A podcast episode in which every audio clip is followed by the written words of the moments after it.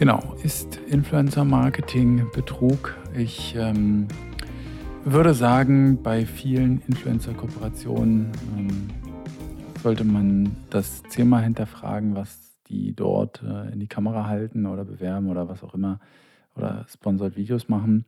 Ich will dazu einfach mal ein Beispiel nennen. Ich habe vor einer Weile eine E-Mail bekommen. Kriege ich regelmäßig von, ah, von überall. In der Regel englische Videos. Hallo Carlo, David hier, the Marketing Manager at blablablub, the leading Gmail Productivity Extension Webseite. We'd be extremely interested in exploring the idea of sponsoring a video on your channel. Auf Deutsch, of course. Your channel covers all things uh, Google related with over blah blah blah. It's clear you know what you're talking about. I have a few video ideas that I can think would be a good fit with your audience. Is something, is it something you would be interested in? Dankeschön. So, das habe ich bekommen. Ähm, regelmäßig halt, ähm, das war jetzt schon mal nicht so verkehrt. Das war so ein bisschen witzig mit Dankeschön drin und auf Deutsch, of course. Und ähm, ja, ist halbwegs in Ordnung. So richtig passend tut es ja jetzt ähm, nicht. So, und ich habe dann einfach nur gefragt, was er bezahlen will. Und ähm, der hat äh, 1000 Dollar für dieses Budget, ähm, für dieses Video, ähm, was sicherlich okay ist. Und jetzt kommt nämlich der Knackpunkt. Ähm, ich habe gesagt, und er hat gefragt, also uh, happy to send across more information of what I had in mind if you'd like. So, also, ähm, ich habe noch, also jetzt erklärt er mir letztendlich, was äh, er sich vorstellt. Und ähm, so, also Sie haben, äh, jetzt zeigt er mir am Anfang oder erklärt er mir am Anfang, ist ja alles per E-Mail, so ein bisschen, was Sie schon mal gemacht haben, gibt mir hier so ein Beispielvideo. Ähm, und er sagt so, hier, du könntest ja ein deutsches Video machen, zum Beispiel die Top 5 ähm, Gmail Extensions für 2022 oder Gmail Extensions I can't live without. Also ähm, besonders das zweite ähm, sollten wir uns mal merken. So, dann sagt er, ich kann auch ähm, einen Lifetime, bezahlten Lifetime-Account kriegen, der 72 Dollar jedes Jahr kostet. So, und dann kommt nochmal ein ganz interessanter Punkt. We don't mind what other extensions you talk about in the video, so long as bla bla bla is number one. Okay. Und das finde ich jetzt ganz interessant. Er schlägt mir also vor, dass ich ähm, ein Video mache, in dem ich suggeriere, dass es fünf Gmail-Extensions gibt, mit denen ich nicht mehr leben kann oder ohne die ich nicht leben kann.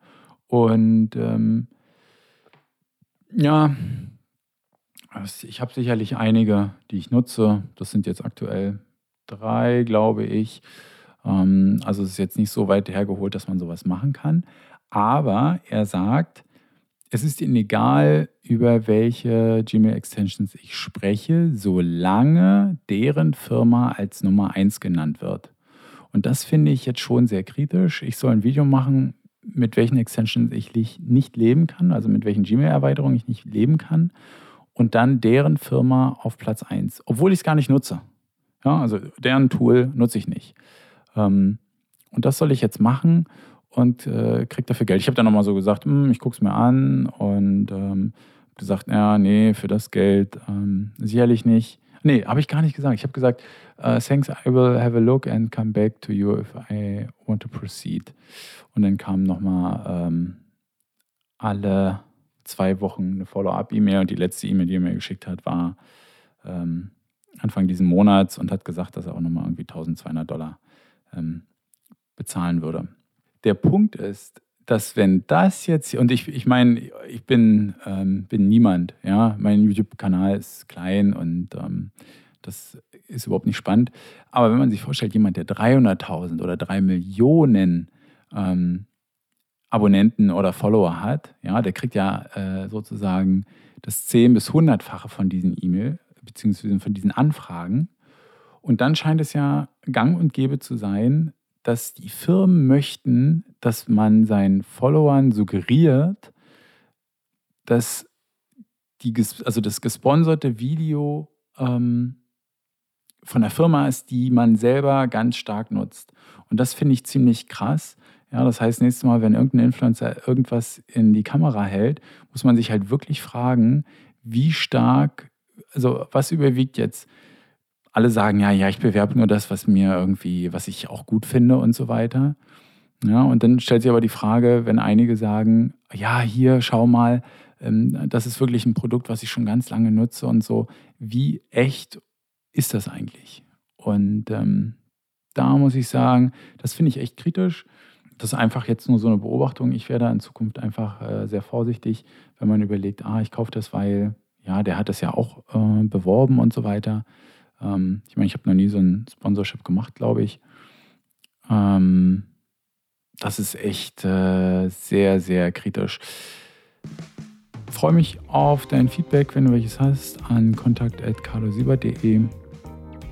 Und äh, sonst, wie gesagt, Augen auf bei der Influencer-Wahl.